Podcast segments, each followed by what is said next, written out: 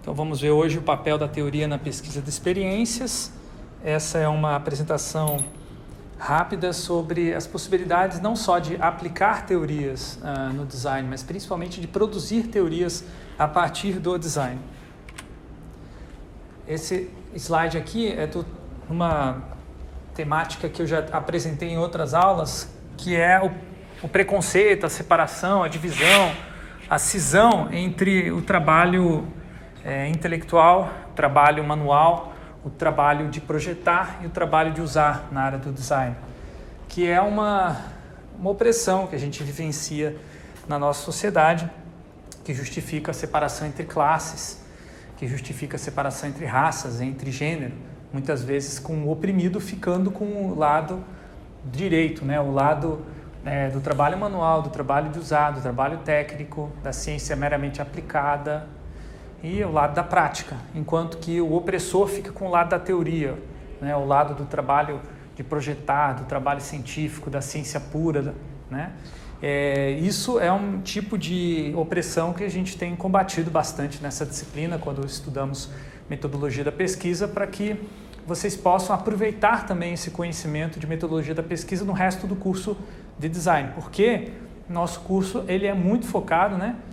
Em uh, desenvolver habilidades práticas. Ele tem pouco foco em desenvolver habilidades teóricas. Embora a gente veja uh, um pouco de teorias, em geral as teorias são aplicáveis e não teorias que você pode desenvolver. Né? Isso é um problema não só do nosso curso, mas da disciplina uh, de design como um todo. Né? Ela é vista como uma área que não produz teoria por conta própria. Né? Ela importa teorias de outras áreas. Então, quando você vai ver, é, estudar a teoria e história do design, você vai aprender o que, que a sociologia diz sobre o design, o que a antropologia diz, o que a história diz sobre o design. Agora, o que o design diz sobre o design é, é raro, né? Imagino que durante o curso vocês não tenham tido ainda um contato muito claro com uma teoria do design sobre o design. É, a maioria das vezes a gente vai adaptar, né, puxar de outras áreas. Uma das teorias de design sobre design que a gente viu aqui nessa disciplina é a teoria de que existe um conhecimento embutido nas coisas sobre as coisas, que é o que a gente chama de epistemologia do design ou modos projetuais de conhecer. É, isso é uma teoria de design sobre design. Mas isso é uma exceção. Dentro do cenário geral, a área não se constituiu ainda como área de produção teórica eu estou tentando combater isso com essa disciplina de metodologia da pesquisa. Né?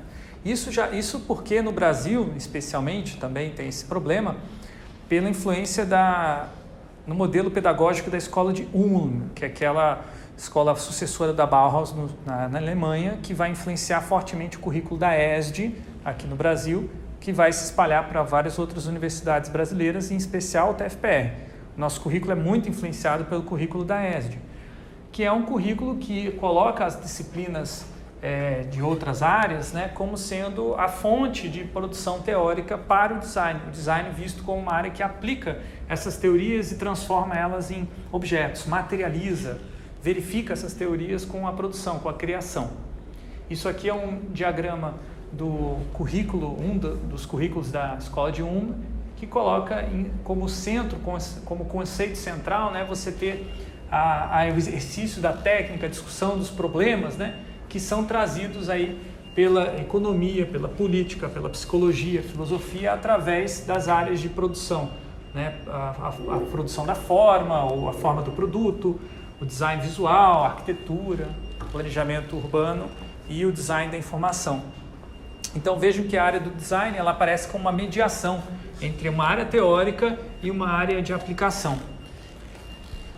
Eu acho que isso está mudando, precisa mudar, e uma evidência muito clara que a área de pesquisa de experiências traz é que não só usuários, não só designers produzem teorias, mas também os usuários.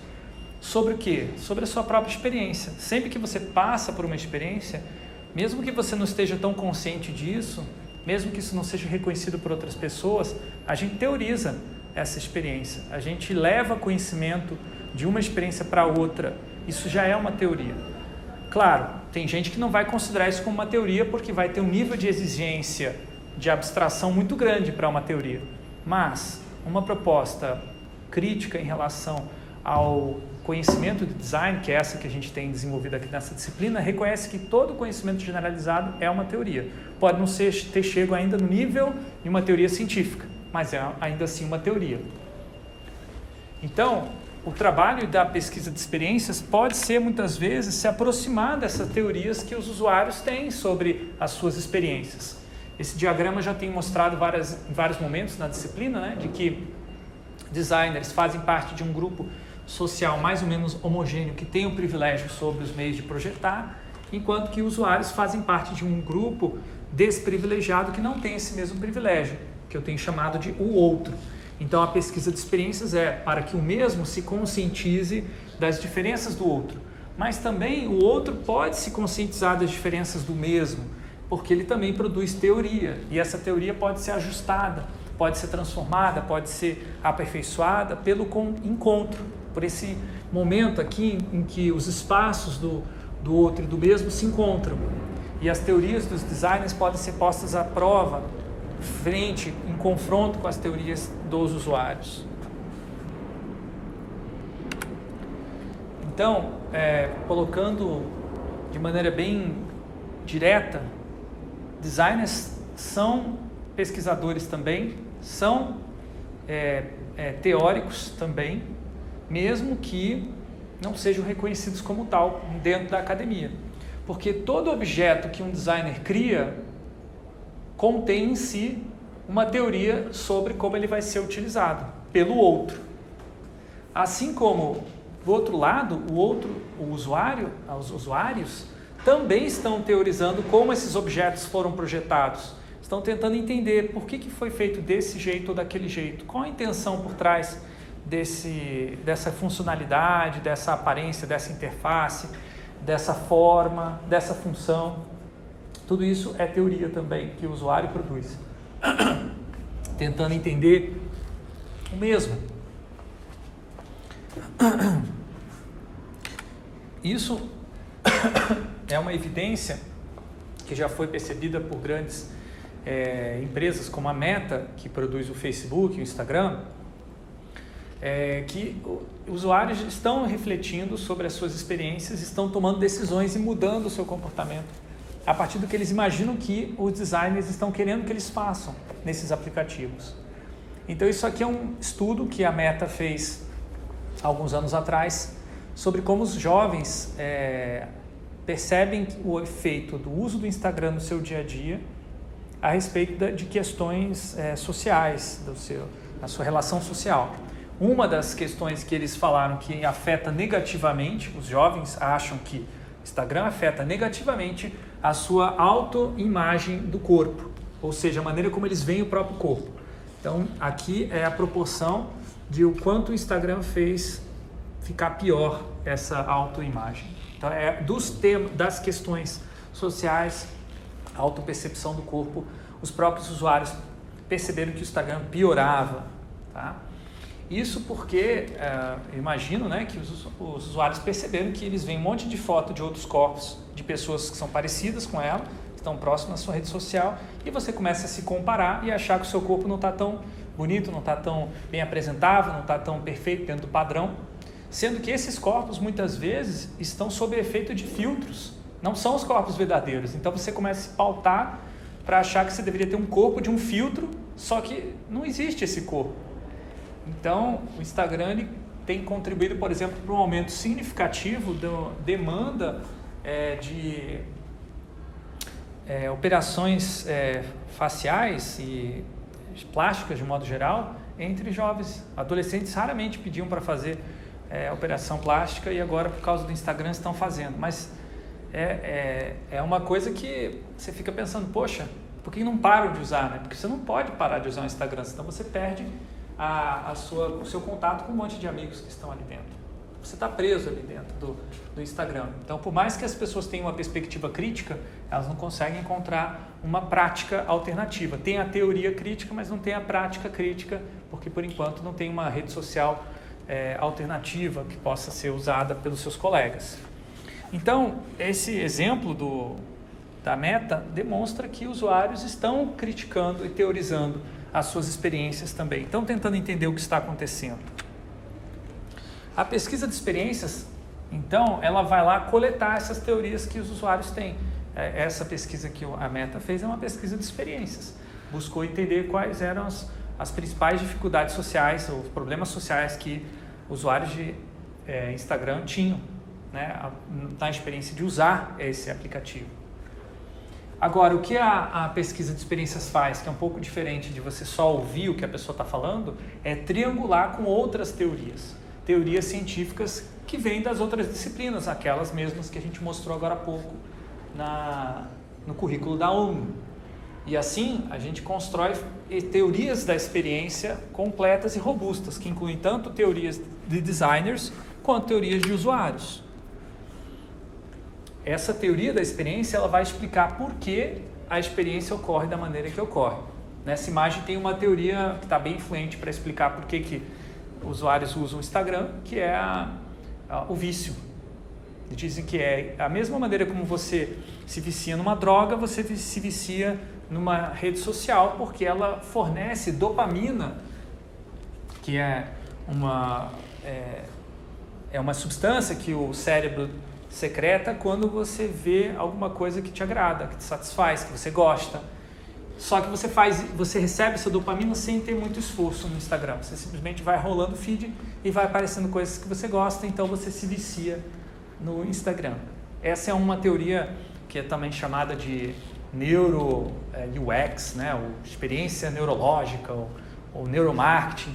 Essa teoria, ela precisa, assim como outras teorias, ter triangulação com evidências empíricas, o que não é o caso. Essa teoria, ela está muito fracamente apoiada em estudos empíricos, em estudos que mostram outras perspectivas, tá? Então, não é uma teoria forte, na minha opinião, porque além de existir estímulos é, físicos, né, o ser humano ele é guiado por estímulos sociais, né? Você além de ter naquele modelo que eu falei, apresentei algumas aulas passadas sobre é, quais são os componentes básicos de uma experiência, a sensação é apenas um dos elementos. O significado social e o sentido pessoal são outros, que muitas vezes eles entram em conflito. Então, só o fato de você receber dopamina por clicar em um botão não significa que você vai clicar nele para sempre. Às vezes você vai travar e parar porque você não quer a, a, é, que a consequência daquele botão aconteça na sua vida muitas vezes não é só receber uma descarga de dopamina, mas às vezes é perder um amigo ou ganhar um amigo. Às vezes a gente não quer isso. Então é importante que essas teorias sejam é, trianguladas em fontes diversas. Quanto mais fontes tiver uma evidência, e por outro lado, quanto mais evidências tiver uma teoria, mais forte elas vão ser.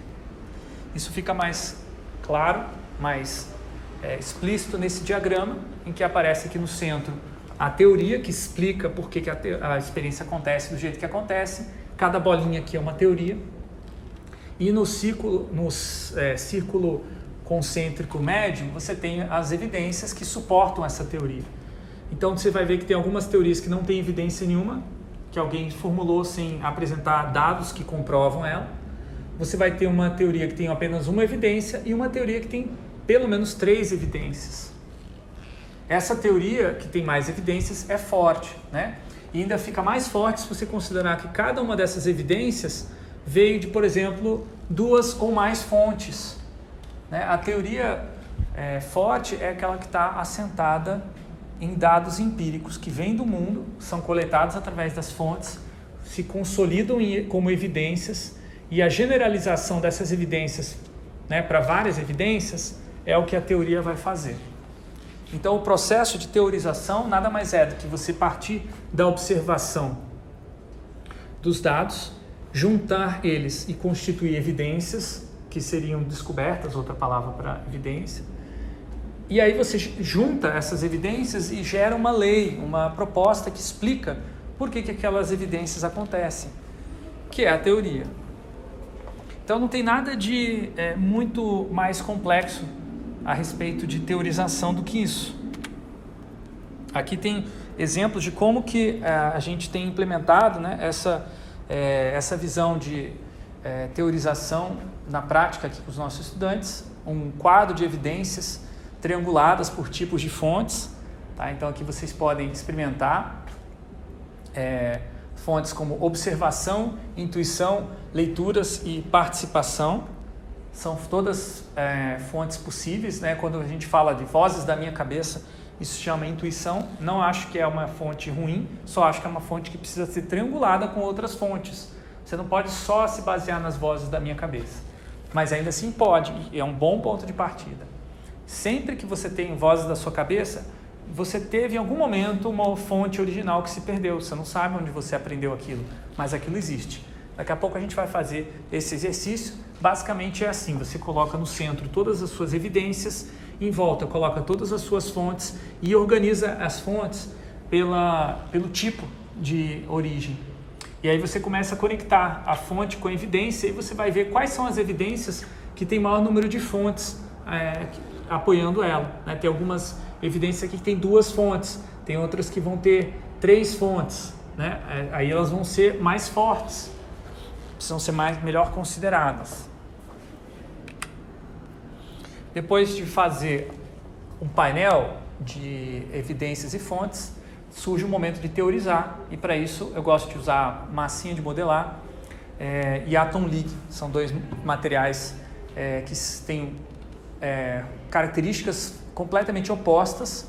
Juntos, eles permitem que a gente capture essa característica generalizadora da experiência.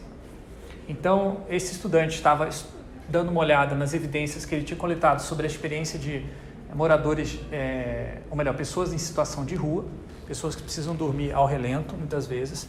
Então ele começa a refletir e pensar por que, que isso acontece.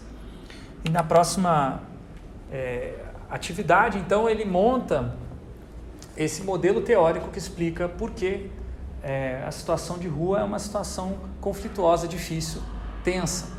Então ele propõe que o, a coberta que a pessoa em situação de rua utiliza está sempre ficando mais curta. Você puxa de um lado, fica mais curta, você puxa de outro, fica mais curta. Ele está usando uma metáfora, a coberta como uma metáfora para qualquer situação que a pessoa está vivenciando ali na rua. Aí eu fiz uma pergunta para ele: quem é que puxa essas cobertas, né? E isso disparou nele uma preocupação de tentar explicar melhor essa experiência. E a segunda explicação dele me pareceu mais adequada. Ele percebeu que uma das evidências era que 70% das pessoas em situação de rua são pessoas negras ou pardas. Então ele chegou à conclusão de que o que puxa essas, eh, esse cobertor dessas pessoas é o racismo. No caso, as pessoas brancas que são racistas. Então ele representou aqui pessoas brancas puxando o, o, a coberta, né? E, e, e com isso ele, ele obteve uma explicação muito mais convincente. Por que, que acontece a situação de rua, né, que é uma das válvulas de escape do racismo na nossa sociedade, que gera uma justificativa do tipo, ah, não, essas pessoas é, negras elas precisam ser racializadas mesmo, porque elas têm alguma coisa a menos, não está vendo? Que elas não conseguem arrumar emprego, ficam na, na rua é, atuando como vagabundas e tudo mais. Tudo isso são pessoas brancas puxando o, o, a coberta, né? puxando é, e, e, colocando essa pessoa numa situação de maior é, vulnerabilidade. Esse tipo de abordagem de teorizar com as mãos eu já venho experimentando há algum tempo e tem maneiras de fazer isso muito mais avançadas do que a gente vai fazer aqui nesse exercício em sala de aula, é, através de uma, uma metodologia mais completa chamada teoria fundamentada. Aqui tem um exemplo de um estudante chamado Elias Harmut Neto, que fez uh, um mestrado em informática na PUC do Paraná. Eu tive a oportunidade de orientar o trabalho dele. Foi um estudo que ele fez sobre experiência de designer, não do usuário. Em todo caso, a gente usou uh, o Atlas TI, que é uma ferramenta de é, organização das evidências bem avançado, que você vai codificando as evidências e vai vendo quais são os códigos mais fortes que explicam aquele teu fenômeno. O fenômeno dele era como que se forma uma pessoa que é diviner, um developer plus designer, uma pessoa que também programa além de projetar coisas. Isso era uma característica de um tipo de estudante, um perfil de estudante na Apple Developer Academy, lá na PUC do Paraná, e ele estudou é, as características em comum desses estudantes. Lá pelas tantas, ele estava cheio de dados, cheio de evidências, e ele não sabia como teorizar ainda ah, por que, que acontecia as coisas. Então, primeiro, antes de fazer um, o diagrama que tem do lado direito no Atlas TI, ele fez o diagrama do lado esquerdo em Lego Serious Play, é, assim, tentando sintetizar as características e os momentos mais comuns na trajetória desses estudantes. Então, tinha algum momento inicial na, na, na sua infância em que o estudante tinha contato com é, brinquedos desmontáveis ou montáveis, como o próprio Lego. Depois, na adolescência, começava a se interessar por como as coisas eram feitas e como que eles poderiam fazer coisas mais complexas. Isso vai evoluindo até o momento que o estudante começa a querer estudar todo tipo de assunto e não foca mais em uma coisa só, que é uma característica peculiar desse tipo de perfil.